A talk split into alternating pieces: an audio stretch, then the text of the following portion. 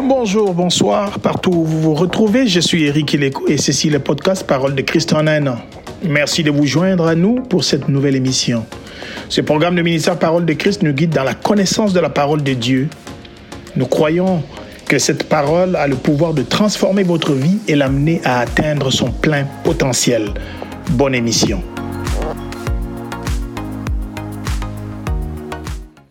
Aujourd'hui, le 9 août, la parole de Dieu, Ésaïe 44 à 48. Tout en s'identifiant comme le souverain créateur qui seul contrôle l'histoire, l'Éternel annonce qu'il va utiliser Cyrus, le Perse, pour restaurer son peuple sur la terre et reconstruire la ville détruite.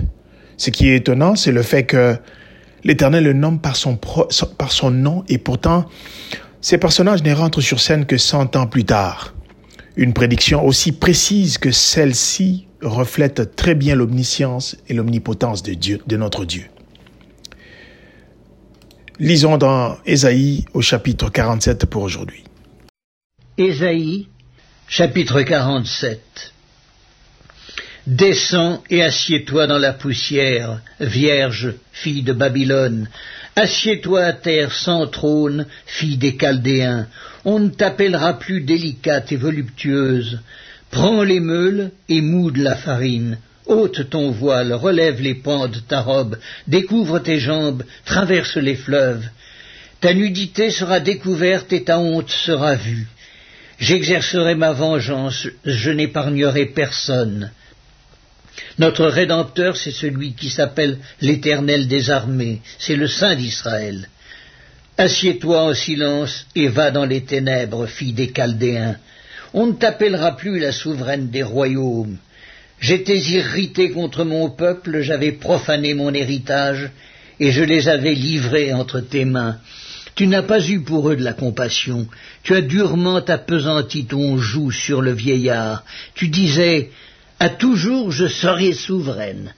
Tu n'as point mis dans ton esprit, tu n'as point songé que cela prendrait fin. Écoute maintenant ceci, voluptueuse qui t'assieds avec assurance et qui dis en ton cœur, moi et rien que moi. Je ne serai jamais veuve et je ne serai jamais privée d'enfant. Ces deux choses t'arriveront subitement au même jour la privation d'enfants et le veuvage.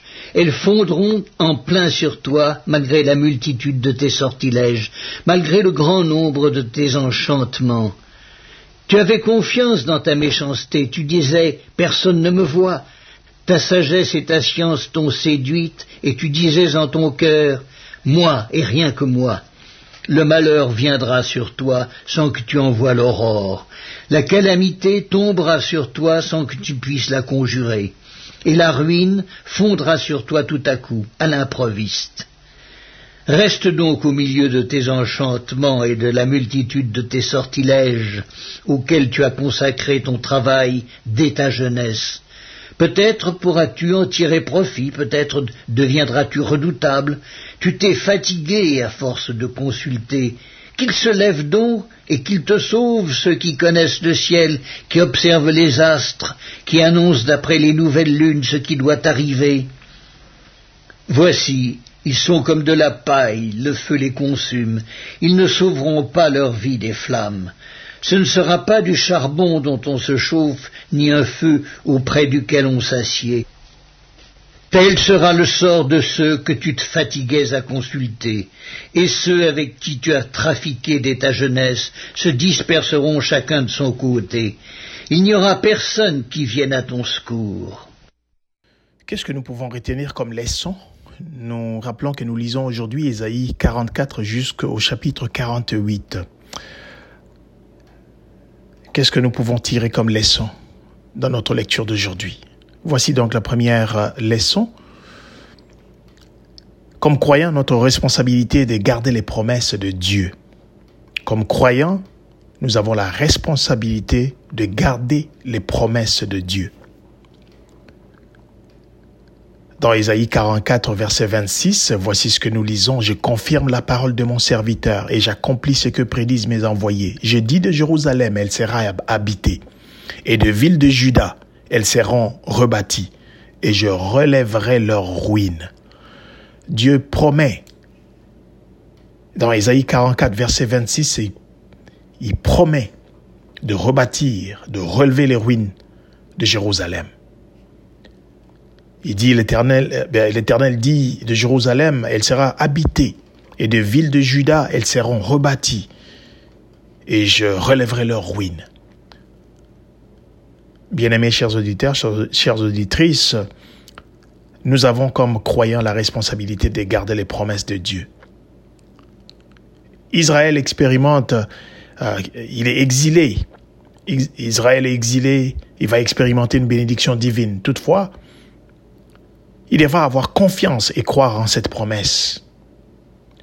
Oui, on est dans une situation où tout va mal. On est dans une, on vit une précarité à cause de notre propre péché ou d'une situation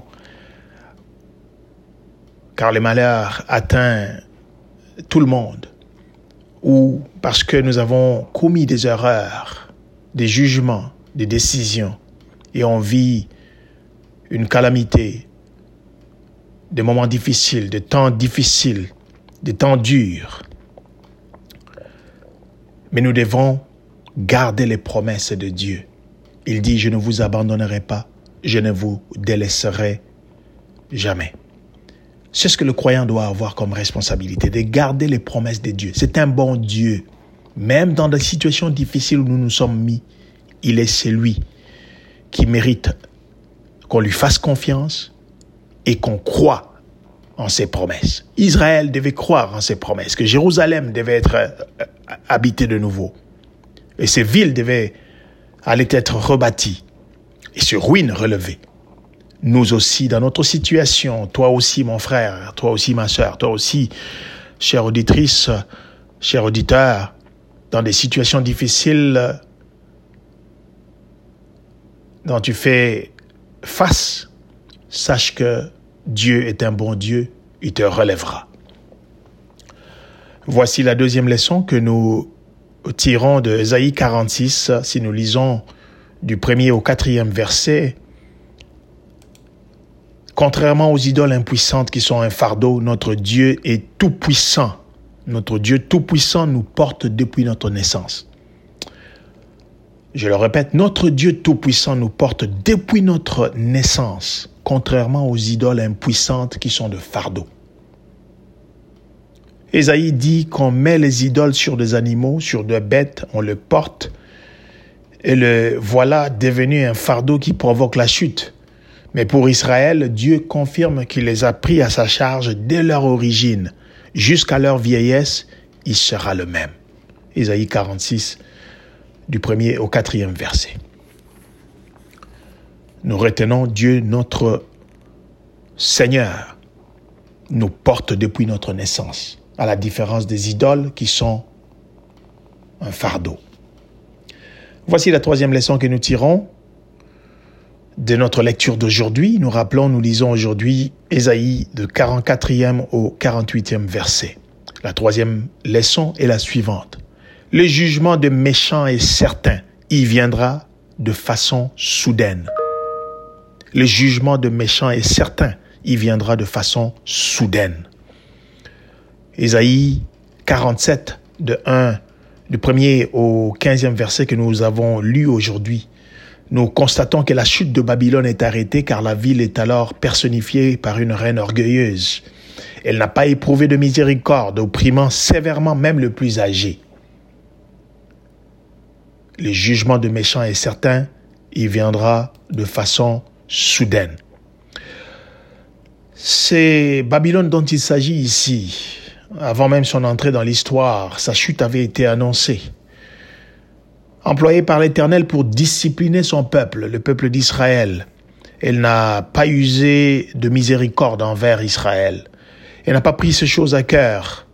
Elle ne s'est pas souvenue de ce qui en serait la fin. Par la bouche de Daniel d'ailleurs, sa fin avait été annoncée. Mais malgré cela, son orgueil, dont il disait qu'il était maîtresse pour toujours, n'a pas arrêté. Babylone est dans le Nouveau Testament ou dans notre temps, dans les temps futurs, l'image de la chrétienté comme église responsable, celle qui s'est lassée d'être étrangère ici-bas et de souffrir. Cette église a préféré un trône plutôt que la croix. Elle a oublié la miséricorde.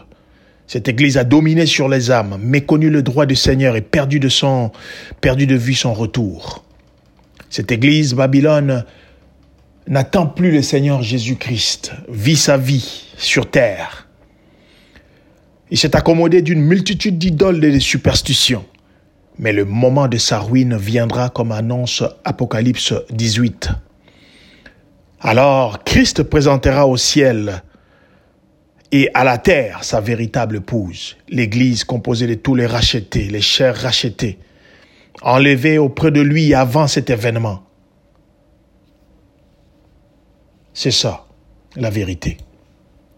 Le jugement de méchants, même de cette Église apostate, viendra de façon soudaine. Qu'est-ce que nous pouvons essayer d'appliquer dans notre vie au moment où nous parlons aujourd'hui